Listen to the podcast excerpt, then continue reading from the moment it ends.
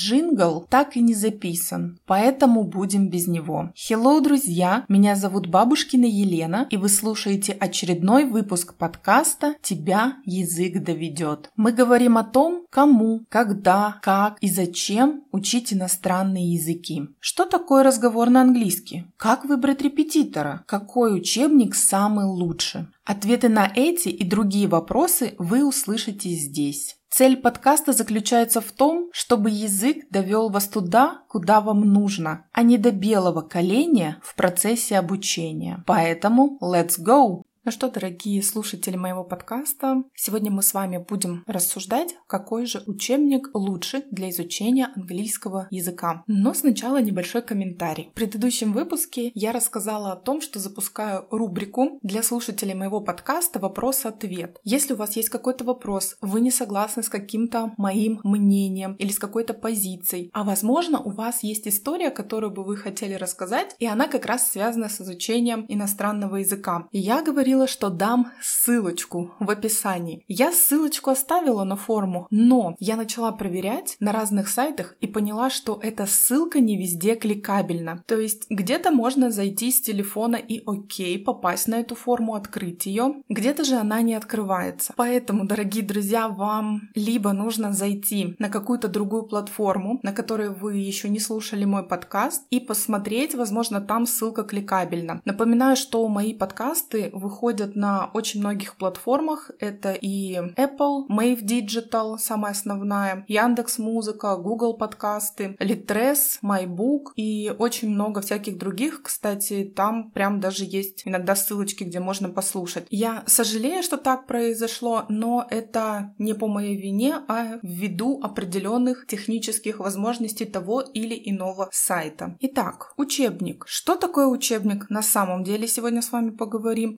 можно ли обойтись без него и какой учебник считается самым лучшим. Так что же такое учебник на самом деле? Очень многие привыкли думать о том, что учебник это только то, где у них написаны правила и задания. На самом деле правильное название УМК, то есть учебно-методический комплекс. И туда входит не только учебник. Минимальный набор составляет учебник, собственно говоря, где находятся всякие задания, правила, книга для учителя, учителя, в которой рассказывается, как вести урок, какие-то интересные моменты данной методики объясняются. Это рабочая тетрадь. Иногда рабочая тетрадь с, с упражнениями для домашних заданий может быть встроена в учебник, плюс аудио и иногда карточки. Вот это вот минимум, который есть как, например, у школьных учебников, так и у учебников там зарубежных издательств, российских. Дополнительные материалы, которые могут быть в УМК, это видео, тесты, контрольные материалы, материалы, интерактивные различные упражнения и так далее. То есть, по сути, наполнение ничем не ограничено и зависит только от разработчиков данного комплекса. По моему мнению, вот я прям убеждена, что плохих и хороших учебников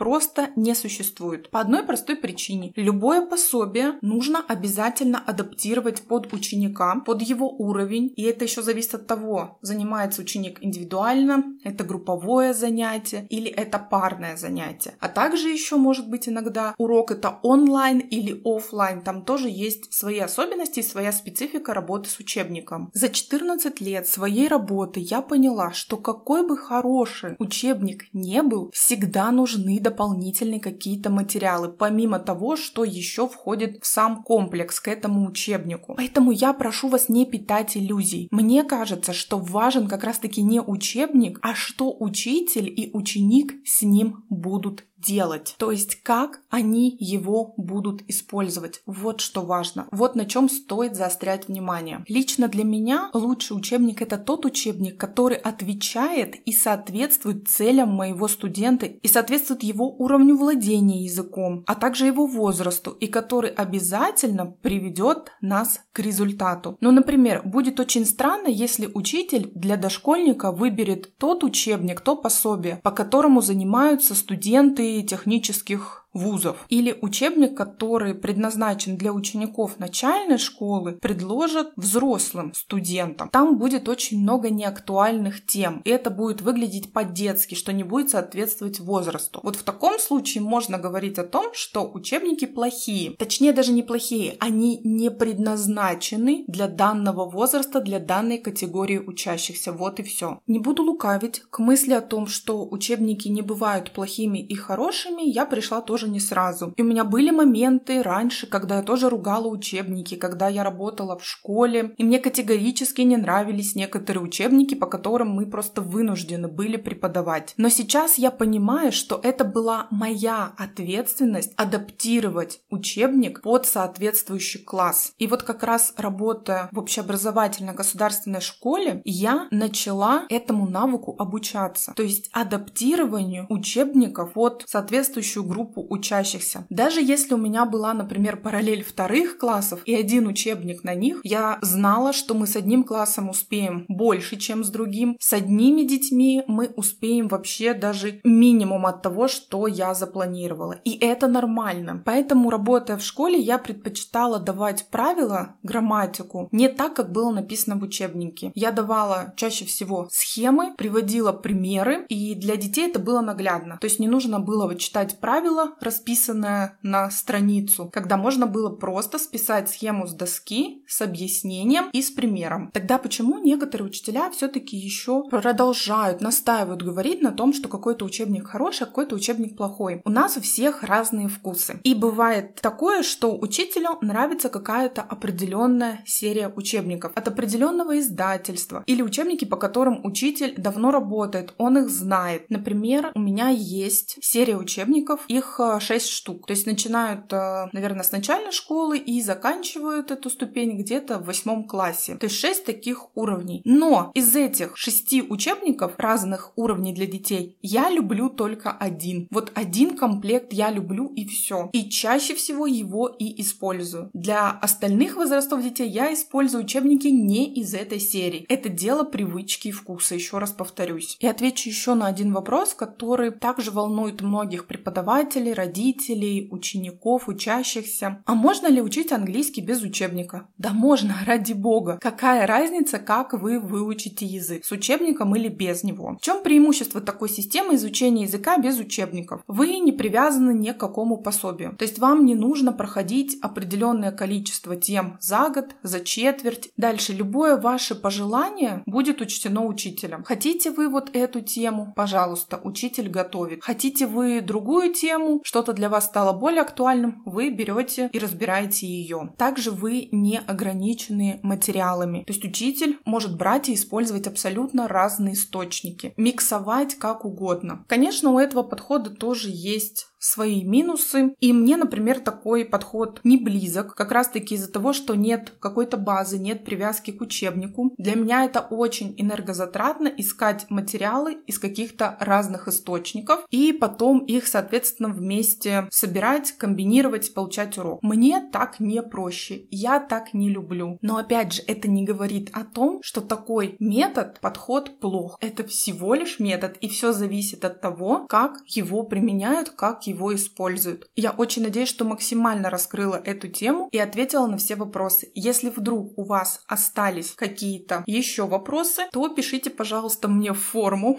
про которую я говорила в самом начале этого подкаста, и задавайте их, а я отвечу на ваши вопросы в следующих выпусках моего подкаста. На сегодня это все. Услышимся в следующем выпуске. Где бы вы ни слушали этот подкаст, ставьте лайки, звездочки, пальцы вверх, пишите комментарии, а также делайте репосты и, конечно же, подписывайтесь, чтобы не пропустить новые выпуски.